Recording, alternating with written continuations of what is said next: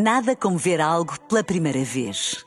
Porque às vezes, quando vemos e revemos, esquecemos-nos de como é bom descobrir o que é novo. Agora imagine que viu o mundo sempre como se fosse a primeira vez. Zais. Veja como se fosse a primeira vez.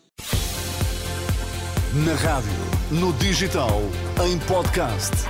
Música para sentir, informação para decidir.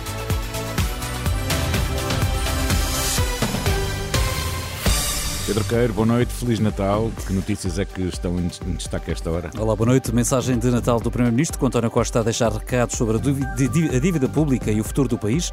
A chuva deve regressar ao meio da próxima semana, mas só na região norte. O frio, esse é certo que fica. António Costa deixa recados sobre a dívida pública na mensagem de Natal transmitida a esta hora. O Primeiro-Ministro demissionário avisa que a redução da dívida significa maior credibilidade externa.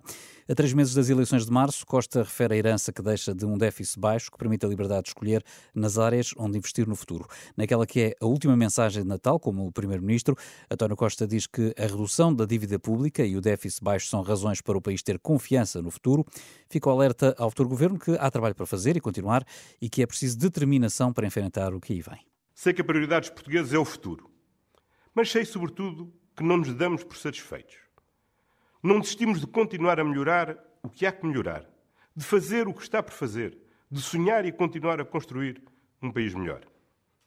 Há problemas que ainda temos que ultrapassar? Claro que sim.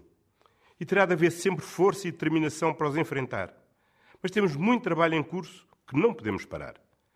Perante as adversidades, temos o dever de ser persistentes e de nunca desistir. E é por isso que a mensagem que eu vos quero deixar é, mais uma vez, uma mensagem de confiança. De confiança em nós, portugueses. De confiança em Portugal, o nosso país. Nesta mensagem gravada na residência oficial em São Bento, António Costa omite problemas em áreas como a saúde, mas fala da educação para puxar dos galões, referindo o nível de qualificações que se aproxima dos melhores padrões europeus, segundo diz.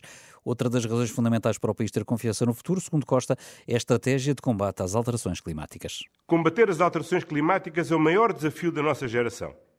E Portugal é o país da União Europeia em melhores condições para alcançar a neutralidade carbónica até 2045. Até outubro deste ano, 63% da eletricidade que consumimos teve origem em fontes renováveis. Este valor será de 80% até 2026. Para Portugal, o investimento na transição energética, para além do dever de contribuir para salvar a humanidade, é também uma extraordinária oportunidade económica, de criação de emprego, de valorização de recursos naturais e de substituir importações por exportações. Uma mensagem de Natal de 5 minutos do Primeiro-Ministro do Missionário que está disponível na íntegra em rr.pt. Não deve ser preciso usar chapéu de chuva ou gabardine para o fim do ano. Eh, de acordo com as previsões da meteorologia, não se espera chuva em grande parte do território, eh, mas nas regiões a norte a instabilidade ainda não permite previsões certas, avisa a meteorologista Ângela Lourenço. Com a informação disponível hoje, hum, é pouco provável que seja necessário o chapéu de chuva e a gabardine.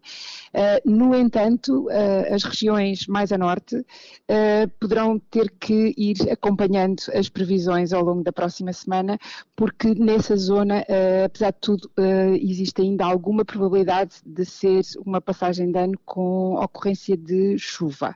Meteorologista Ângela Lourenço, ouvida por eh, João Cunha, com as previsões do estado do tempo para esta última semana do ano. Entretanto, os distritos da Guarda e Bragança estão sob aviso laranja, é o segundo mais grave, eh, tudo por causa do tempo frio e do nevoeiro. É um aviso da meteorologia que se prolonga até o final do dia de amanhã. Pelo mesmo período e pelo mesmo motivo estão um degrau abaixo sob aviso amarelo os distritos de Vila Real e Viseu. Esperam-se temperaturas mínimas a descer até aos 3 graus negativos. Nada como ver algo pela primeira vez. Porque às vezes, quando vemos e revemos, esquecemos-nos de como é bom descobrir o que é novo. Agora imagine que viu o mundo sempre como se fosse a primeira vez. Zais. Veja como se fosse a primeira vez.